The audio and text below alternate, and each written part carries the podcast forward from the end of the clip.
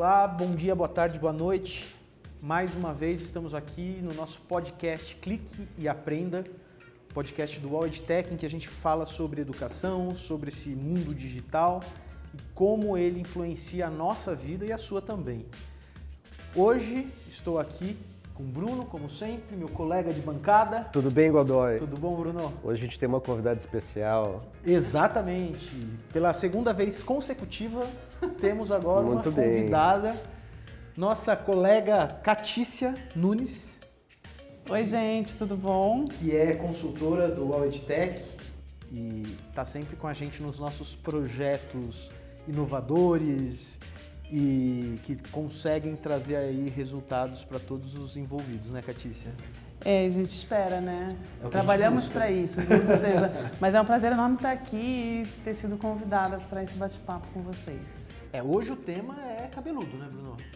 Vamos lá? Vamos lá? Ó, Vamos? O tema de hoje é rode a roleta, né?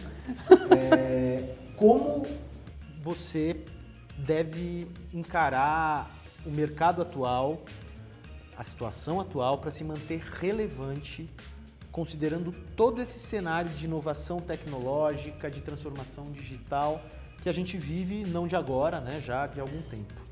A questão eu acho que de alguma forma diz respeito a todos nós, né? E aí para aquecer aqui o nosso papo, eu queria trazer até algumas informações, né? É, agora em 2020, 50% da força de trabalho já é composta por nativos digitais. Rapidinho aqui, só situando o que são os nativos digitais e os imigrantes. Os nativos digitais são aquelas pessoas que já nasceram e cresceram nesse ambiente digital de internet, de smartphone, de streaming, né, que já de alguma forma toda essa inovação e toda essa coisa de transformação digital fez parte da sua vida desde, desde sempre. E os imigrantes digitais, no qual nos encaixamos, são as pessoas que viveram um período analógico né, da sua vida e vivenciaram esse momento de transformação já na idade adulta. Né? Então, 50% da força de trabalho já é desses nativos digitais agora em 2020. Isso é um ponto bastante importante, você não acha, Sim. Que a gente deve considerar. É, totalmente. Significa que eles não conhecem a vida sem a internet. Não conhecem o trabalho sem as tecnologias de comunicação.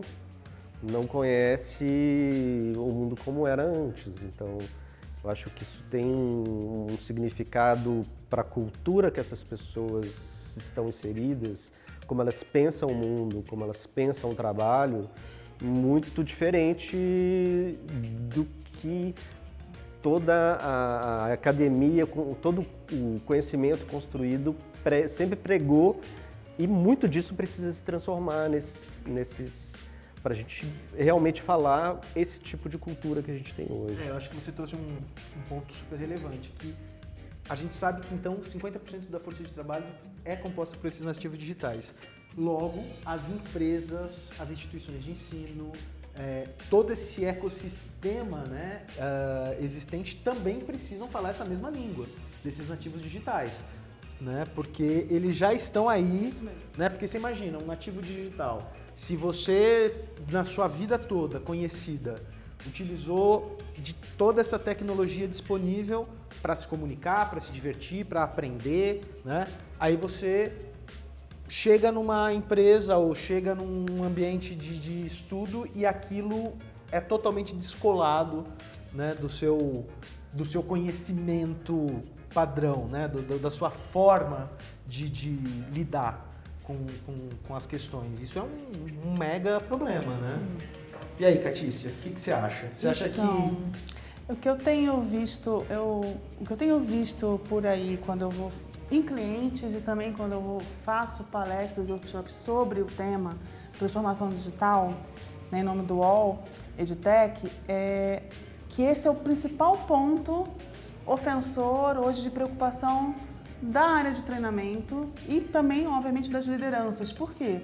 Porque a gente tem uma força de trabalho cada vez mais com esse contexto de ser nativo digital, e eu sempre falo, parece um ponto, parece uma coisa simples, um detalhe, mas não é. É uma outra forma de conhecer o mundo que muitas vezes a liderança e o próprio RH não conhece porque opera mentalmente de outra maneira. Então, hoje, o que, o que a gente procura ajudar, né, é, apoiando os, a, em termos de educação, é justamente como apoiar o RH, o, as áreas de treinamento e as pessoas dentro das empresas a se conectar com este público. Por quê? Muitas vezes a gente pode interpretar pelo nosso ponto de vista que é, por exemplo, uma pessoa diferente ou ela está resistente, mas na verdade não. Ela enxerga o mundo de uma outra forma e opera em outra velocidade. E ela não tem as mesmas referências que a gente tem. Então a gente precisa, é, ao mesmo tempo que conhecer as referências dela para acessá-las, trazer um pouquinho também para esse mundo corporativo, para não ficar apenas, né? No, no perfil de, do, do, nativo digital que é trazê-los para a concepção Isso. mesmo do projeto. Né? Exatamente, a gente tem que trazê-los para o. É, então é um equilíbrio que tem que. E, isso dá um trabalho, né, gente? É uma energia enorme. E é uma energia que não está mais localizada num momento específico não. de carreira de desenvolvimento, né? Porque uh, as pessoas, né, daqui para frente cada vez mais vão viver mais tempo e vão ter múltiplas carreiras, que eu acho que é um ponto muito importante para a gente considerar. Com, é, é, pensando que a gente vai ter múltiplas carreiras ao longo da nossa vida, isso faz com que aquela tríade de aprender, desaprender e reaprender passe a ser algo constante e contínuo, né? É... E aí, como que a gente consegue, né? Porque tem toda essa questão, usando nomes oficiais, a gente tem a questão do reskilling, né? Que é esse processo, né? Sim. E do lifelong learning, que é a educação continuada ao longo de toda a vida de uma pessoa. Porque tudo muda tão rápido e sempre a gente tem novos papéis, novas funções, novas habilidades sendo requisitadas pelo mercado de trabalho e eu preciso, de alguma forma, me atualizar e continuar me atualizando constantemente. E aí, gente? tipo, estudar virou algo. A gente até já falou sobre isso lá na primeira temporada, é. mas é, agora falando especificamente é, com um olhar para o mercado de trabalho. E não é bem só estudar, né? Estudar também é um meio, mas a pessoa tem que estar antenada, ela tem que estar conectada com o mundo, ela tem que estar bem informada. Então é um conjunto aí de ações que antigamente, num passado não muito distante, eu poderia ficar parada no tempo e operar da mesma forma a minha vida inteira, até porque a vida de trabalho era mais curta. E hoje isso nem satisfaz mais. E vejam bem, não é só o nativo digital que tem essa percepção. Quem é imigrante também tem. De que está ficando obsoleto e começa a ficar preocupado em correr. Vejo muito isso nas empresas também. Né? É, eu acho então... que essa questão da, da obsolescência é um ponto também muito relevante até porque, uh, se a gente for pensar nas dores desses profissionais, uh, eu acho que a gente pode, de alguma forma, pensar em três como sendo uma das mais comuns quando a gente pensa nesse cenário de inovação tecnológica e de transformação digital que a gente vive. Que é exatamente isso, esse, essa preocupação de ficar obsoleto, né? É a questão de perder o emprego para automação, né? E também de não estar preparado para os novos desafios, para esses novos cenários por despreparo. Né? Eu acho que esses, esses três pontos, essas três dores, de alguma forma permeiam aí o coletivo, né? É, o pensamento coletivo das pessoas que estão no mercado de trabalho, sejam elas imigrantes nativas, sejam elas recém-formadas ou já com uma carreira estabelecida. É, como que a gente pode responder que isso é uma dor ou é um medo que não é que seja infundado, mas que também não é algo uh, tão pesado quanto parece. Vocês usaram um termo aí que a gente tem uma correlação importante no mercado de tecnologia, que é a obsolescência. Tem uma coisa que acontece, na, principalmente no mercado de produtos físicos, né, de celulares, por exemplo, que é um termo do mercado chamado obsolescência programada. Eu vou lançar um produto que ele está programado para estar atual no mercado pelos próximos cinco anos. Depois desses cinco anos, tem novas gerações de produtos. Cinco e... anos você está sendo bem generoso, é, né? Eu também achei. Sim, imagina um produto high level. Imagina celular, né? Mas é, celular, que tem todo ano, todo tem ano. Uma, uma geração nova. É, o meu, por exemplo, é um iPhone 7. Ele já está uns, uns três anos defasado, digamos assim. É, eu sei que daqui a um ano, por exemplo, talvez seja bom que eu me prepare para trocá-lo. Então eu me programo para fazer um update de tecnologia. Mesmo com usando o celular como uma analogia, né, para esse assunto. Mesmo você com o seu aparelho celular, você de tempos em tempos faz um update no seu software. Uhum. Não só no hardware, mas também no software. Pensando agora, pelo, usando isso como analogia para o profissional, eu acho que essa ideia de obsolescência programada das habilidades e dos conhecimentos para atuar num, num negócio, num campo de trabalho específico, é um conceito interessante. Ou seja, é, acabei de me formar, eu sempre falo isso né, para as pessoas que trabalham com marketing. Puxa, você acabou de se formar em marketing, você vai, provavelmente vai estar obsoleto daqui a uns dois anos. Porque as coisas estão mudando muito rápido. Então, o que você sabe hoje sobre marketing digital cara, daqui a muito pouco tempo você precisa de se atualizar. Você precisa de fazer um update no seu software, Sim. no seu aplicativo de marketing digital. É... Então, pensando, fazendo uma analogia com um profissional, essa é uma ideia interessante de programar a obsolescência dos seus conhecimentos. Olha, esse é um tipo de conhecimento Vamos pegar um conhecimento que ele tem uma durabilidade maior. Se você está desenvolvendo uma habilidade, uma soft skill, falar em público, cara, isso você vai usar por mais, por mais tempo. A obsolescência disso pode ser que ela aconteça quando, puxa, eu sou muito bom, bom hoje de palco, mas vou ter que aprender a falar para uma câmera, para TV. Mas isso seria Vou ter um que me preparar sobre um mesmo tema. Isso, isso. Vou ter, que me, vou ter que me preparar novamente, porque é uma outra habilidade, é, é um, um, uma, um subtema. Um subtema.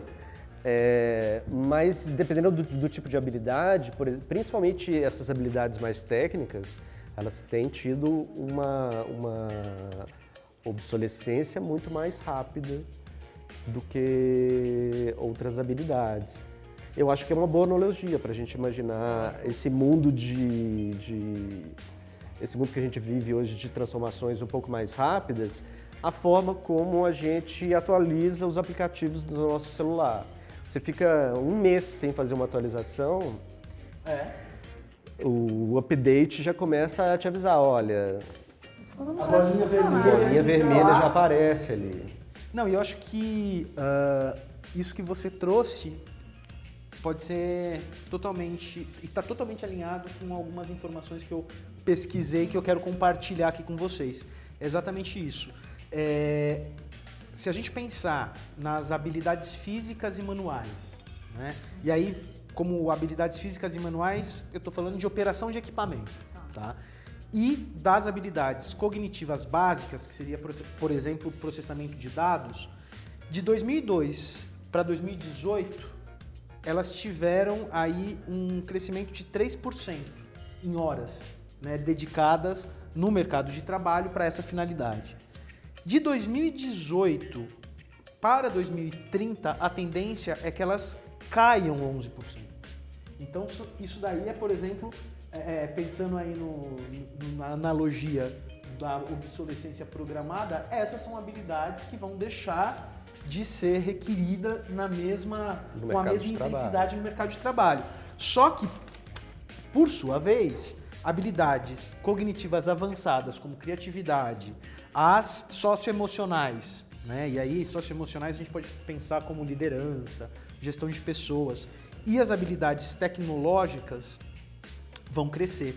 Já estão crescendo desde 2002, diferentemente dessas outras duas que eu falei antes, já estão crescendo desde 2002 e continuarão crescendo até 2030, de acordo com esse estudo que é do Fórum, né? Foram... Esse, é do Hollow IQ. Ah, a nossa- a Educação para 2030. A pesquisa foi dela, gente. Ela que ajudou a gente nessa pesquisa. Que é super. Então, é, eu acho que essas, de alguma forma, essas informações servem como diretrizes para me direcionar onde que eu preciso apontar a- a- o meu, o meu estudo, onde que eu preciso apontar essa, esse meu, minha reciclagem para evitar essa obsolescência programada. Onde a necessidade de, de capacitação vai ser mais recorrente e, e mais necessária, né? Até para planejar. Se a gente está falando de planejamento de empresas, precisa ter um planejamento de como e quais competências a gente vai investir mais para poder evoluir e deixar esse profissional competitivo para o mercado, né? E também para a própria empresa, para o negócio. Então, sim. É, eu vejo isso muito. Concordo totalmente, né? A empresa tem que programar para manter a sua força de trabalho, os seus colaboradores atualizados, prontos para os desafios de negócio de hoje. É, mas eu gosto sempre de levar isso para o lado do aluno, para o lado do profissional. Assim, é, para mim, a importância dele se preparar e se preocupar com a sua própria carreira é muito maior do que a da empresa. Sim, com certeza. Né? É- é não colocar essa responsabilidade só para a empresa, mas puxar um pouco dela para você mesmo e olha, é, eu sei quais são as minhas habilidades, eu sei qual é o trabalho que eu desempenho hoje nessa empresa é, e eu tenho metas. Quais são as funções que eu quero exercer? É, como eu quero desenvolver a minha carreira? O que que eu preciso desenvolver para o próximo ciclo de carreira que eu almejo? E aí colocar força e fazer a sua gestão de tempo para separar um espaço, uma janela de agenda para se desenvolver, fazer uma gestão de aprendizagem para escolher onde aprender, com quem aprender, de que forma aprender. Eu gosto muito de falar de gestão de tempo porque essa janela que você abre todo dia de 30 minutos para estudar o mercado onde você atua, cara, ela vale em ouro quando você soma esses 30 minutos de todos os dias do ano. sim. Mas isso que você falou, Bruno, me remeteu uma coisa que complementa o que você falou, que eu também super concordo, que tem a ver com hoje, o que a gente ouve muito, e uma das questões que a gente muito trabalha com as empresas é a questão do engajamento.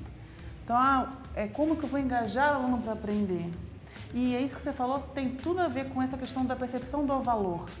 Né? Então, eu tenho sim a, a- a capacitação ou a oportunidade de desenvolver as habilidades que são necessárias para a empresa, mas eu tenho que ir além, que é isso que você estava falando, colocar é, como que eu vou dar oportunidade para a pessoa escolher e até estimular ele a procurar estar com é, é, estar é, alinhado e abrir um canal de de programar isso para si mesmo, pensando que a carreira é algo da pessoa e não da empresa. Por quê?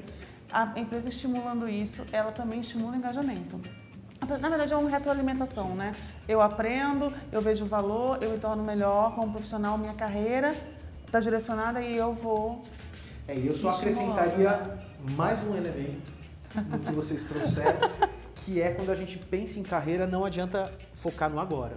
Não. né? É, que é uma coisa muito importante, por exemplo, quando a gente tem aquele ranking das principais skills né, do, do Fórum Mundial, é, a gente consegue ver que as skills, né, as habilidades que eram exigidas ou que eram esperadas desse profissional em 2015 s- estão mudando muito para 2020, né?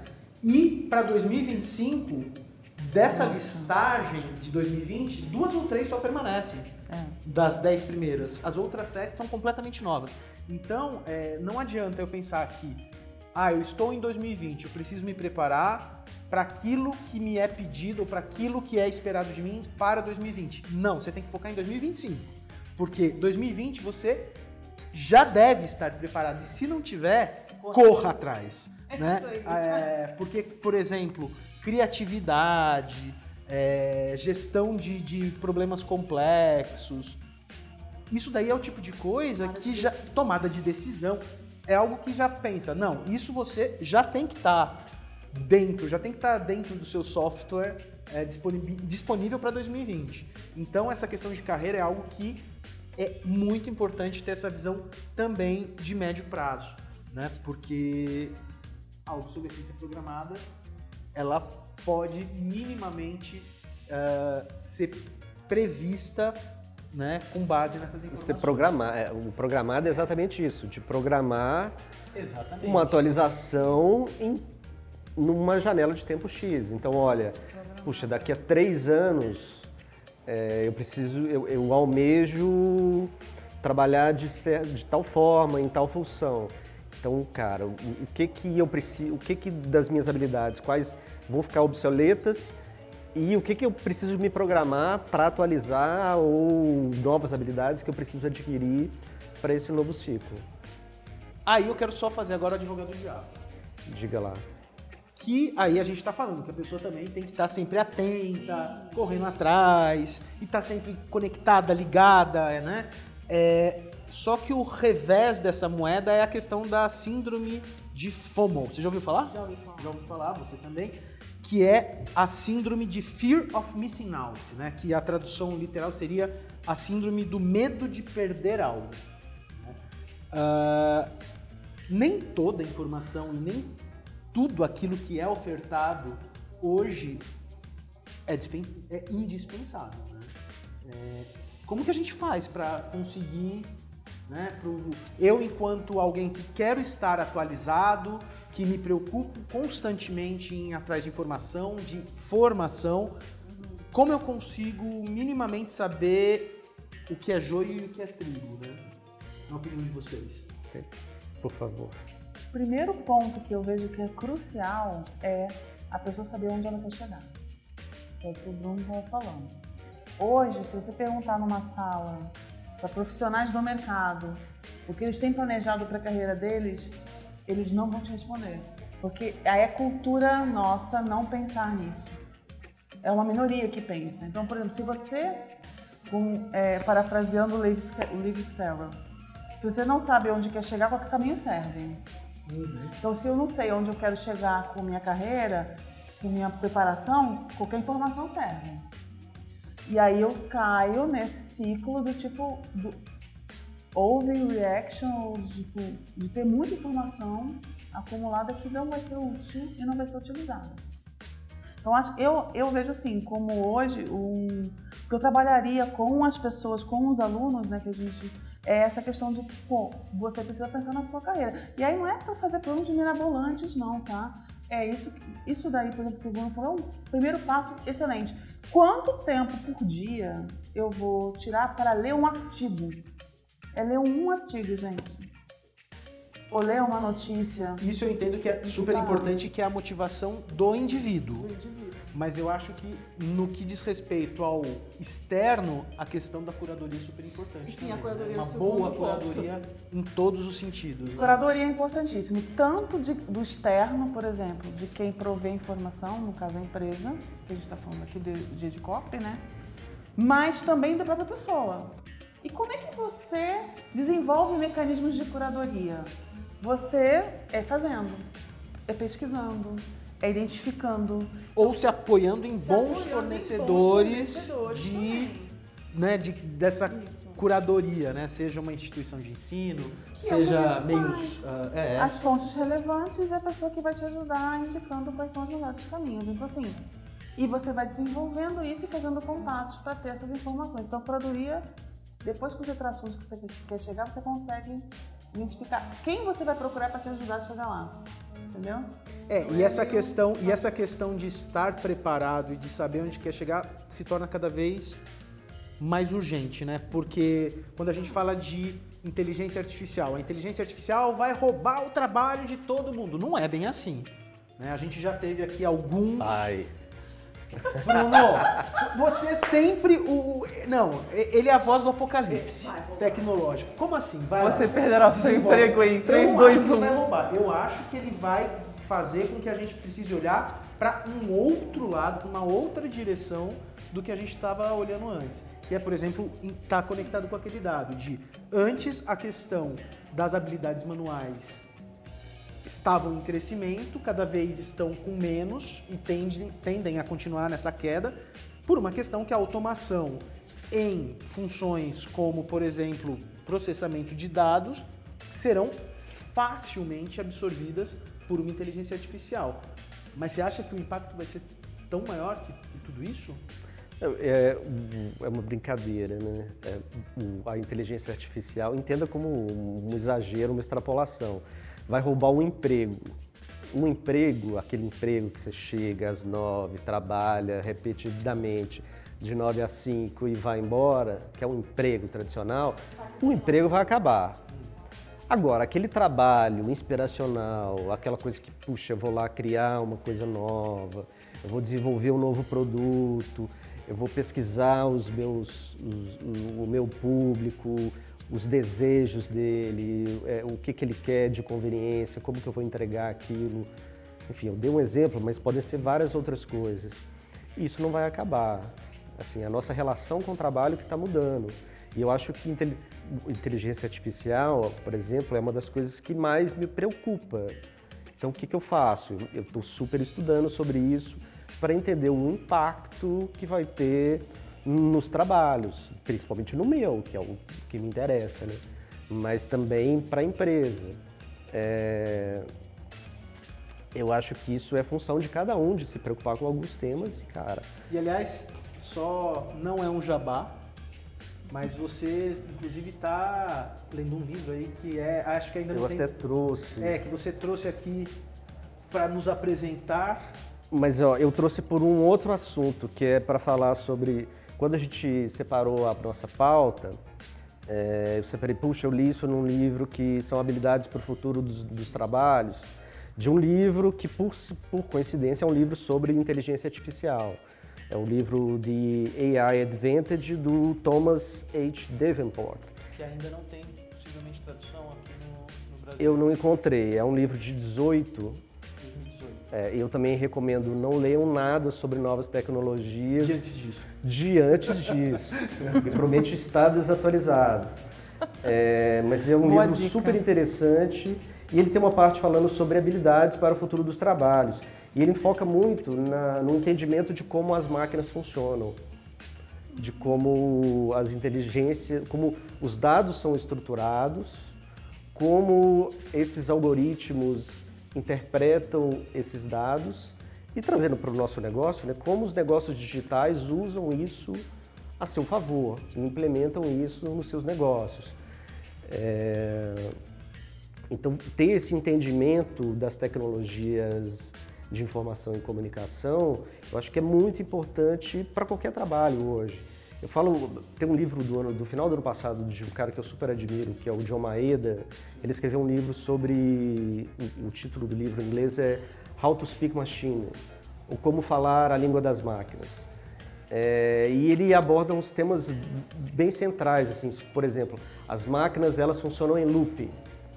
Então elas fazem coisas repetidamente infinitamente. Então são atributos muito diferentes dos atributos do mundo real, do mundo físico. O mundo digital ele tem outros atributos. Então o infinito no mundo digital é, fazer uma coisa repetidamente milhares de vezes não é um problema, não é uma limitação que a gente tem no físico.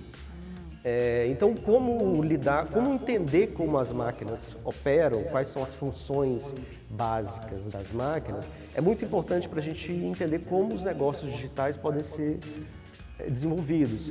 Quando você pensa, por exemplo, é, em aplicação de inteligência artificial num negócio, é, eu começo a trabalhar com esse tipo de dado. Olha, eu tenho uma base de dados aqui com dados, com um volume de dados muito grande, na casa de trilhões. E eu analiso esses dados em questão de milissegundos e entrego uma projeção de cenário futuro para personalizar a experiência de um aluno. É, entender essas funções e esses processos, essas possibilidades que as máquinas nos dão agora, que as tecnologias da informação nos dão, é, ajuda a gente a se preparar para esse trabalho futuro. Então ele fala que, olha, uma das habilidades mais importantes que a gente pode desenvolver é entender como as máquinas funcionam, como os dados são estruturados é, e como as inteligências, os diferentes tipos de inteligência artificial operam nessa estrutura digital, com essa estrutura de dados e com essas funções possíveis, digamos assim.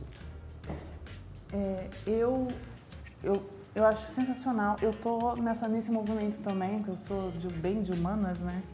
E assim, é, entender isso para mim é meio difícil, mas eu estou estudando bastante também essa questão de, de como as máquinas funcionam, é, de lógica de programação, inclusive, porque é uma coisa que.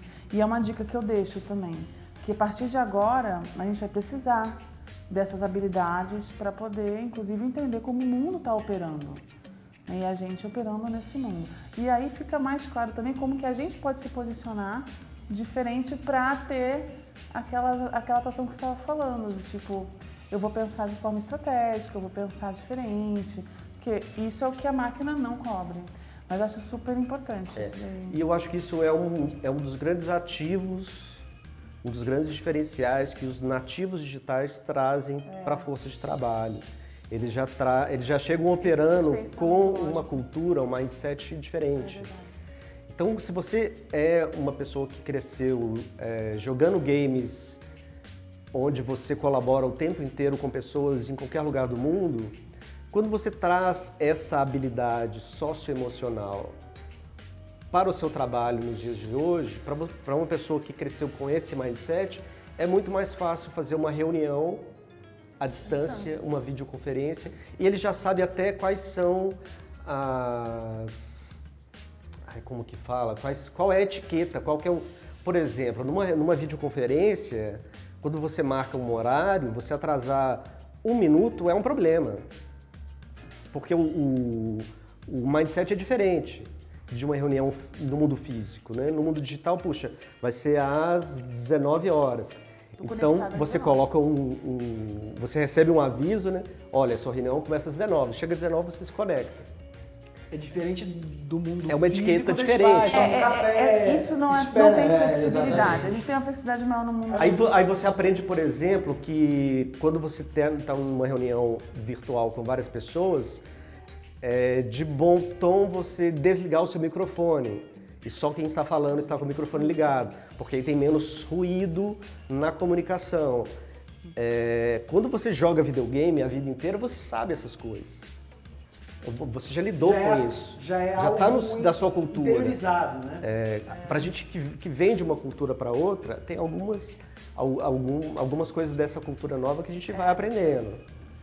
Bom, como sempre, o papo renderia horas. Né? Ah, renderia muito mais. A gente precisa fazer novas edições com a Catícia. Precisamos convidá-la mais vezes, Catícia. Por favor, por favor, Você será sempre convidada e chamada para discutir todos essas, esses temas. Muito obrigada mesmo. Muito obrigado você, Catícia. Então, obrigado, Catícia. Obrigado, Bruno. Valeu, Godoy. Obrigado a vocês aí que nos acompanham. Já estamos no oitavo episódio, quase chegando no décimo. É, e semana que vem tem mais. Até lá!